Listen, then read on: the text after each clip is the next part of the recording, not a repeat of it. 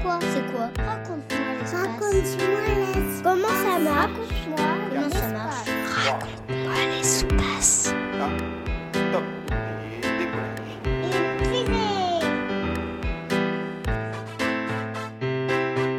Bonjour, je m'appelle Moïse et j'aimerais savoir si on a déjà euh, laissé aller des enfants dans l'espace. C'est une excellente question, Moïse. D'autant plus pertinente après ces deux années de confinement qui donnent à chacun une envie d'évasion. Comme tu l'as appris à l'école, l'homme a toujours exploré son environnement pour améliorer sa vie quotidienne. Au cours des siècles, nos progrès techniques nous ont permis de survivre dans des milieux très divers et hostiles. Jadis, les grands explorateurs, navigateurs, ont parcouru des distances immenses sur les mers et sur les océans. Tout humain a le désir d'explorer l'inconnu. Il est donc bien naturel de vouloir découvrir l'espace. Nous devons peut-être définir le mot espace. On considère généralement qu'il commence à une centaine de kilomètres au-dessus de la surface terrestre, qu'il s'étend sur des milliards d'années-lumière et présente donc de très nombreux types d'environnements. Pour explorer l'espace, l'homme a dû quitter son cocon terrestre et s'adapter à un milieu totalement nouveau et beaucoup plus hostile que celui de notre planète Terre. Mais pour survivre dans ce nouvel environnement, l'astronaute doit suivre pendant de très nombreuses années un entraînement intensif. Être astronaute est un métier à part entière.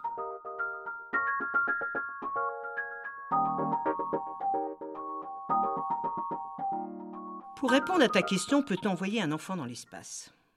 Dans l'absolu, il serait certainement possible qu'un enfant participe à des vols spatiaux de courte durée, avec un minimum de préparation. Mais actuellement, il existe encore quelques barrières à franchir. Dans la vie de tous les jours, l'être humain doit pouvoir décider librement de ce qu'il veut faire. C'est ce que l'on appelle le consentement libre et éclairé. Or, on considère qu'un enfant n'a pas assez de connaissances pour décider lui-même. Si un enfant doit se faire opérer, ses parents doivent donner leur accord. L'enfant ne peut pas décider seul.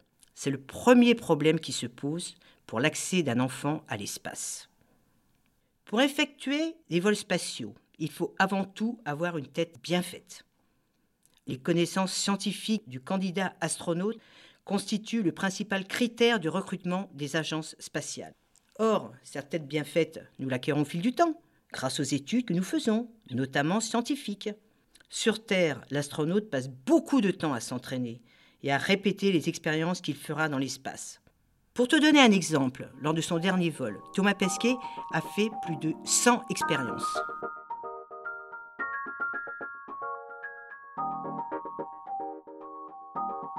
L'obstacle le plus important actuellement pour envoyer un enfant dans l'espace est certainement les modifications du corps. Vous, les enfants, vous êtes en pleine croissance. Nous ne pouvons pas modifier votre corps. Les vols dans l'espace contraignent terriblement l'organisme. L'astronaute a un organisme qui vieillit prématurément, beaucoup plus vite que sur Terre. Dans la station, son cœur travaille moins, ses os, ses muscles n'ont plus la même fonction. Ils s'atrophient. C'est pourquoi nous disons qu'au retour sur Terre, l'astronaute a des pattes de poulet. Et sur le plan psychologique, tu dois présenter une importante force de caractère pour faire face aux périodes de stress auxquelles tu seras soumis. Actuellement, nous savons qu'un homme ou une femme marchera sur la Lune très prochainement. Dans une vingtaine d'années, des astronautes iront sur Mars. Vous êtes la génération qui verra le premier humain sur la planète rouge. Tu dois te préparer pour être celui-ci. Des défis très importants t'attendent. Mars est situé à des centaines de millions de kilomètres de notre Terre. Le voyage durera 6 à 9 mois, dans un espace confiné, particulièrement stressant. Et bien sûr, l'objectif de ces recherches est d'installer une base sur la Lune ou sur Mars, où les personnes pourront vivre. Tu dois donc acquérir de très bonnes connaissances scientifiques, parler plusieurs langues, l'équipage venant de pays différents, avoir une très bonne condition physique. Donc fais beaucoup de sport, c'est maintenant qu'il faut te préparer. Nous comptons sur toi.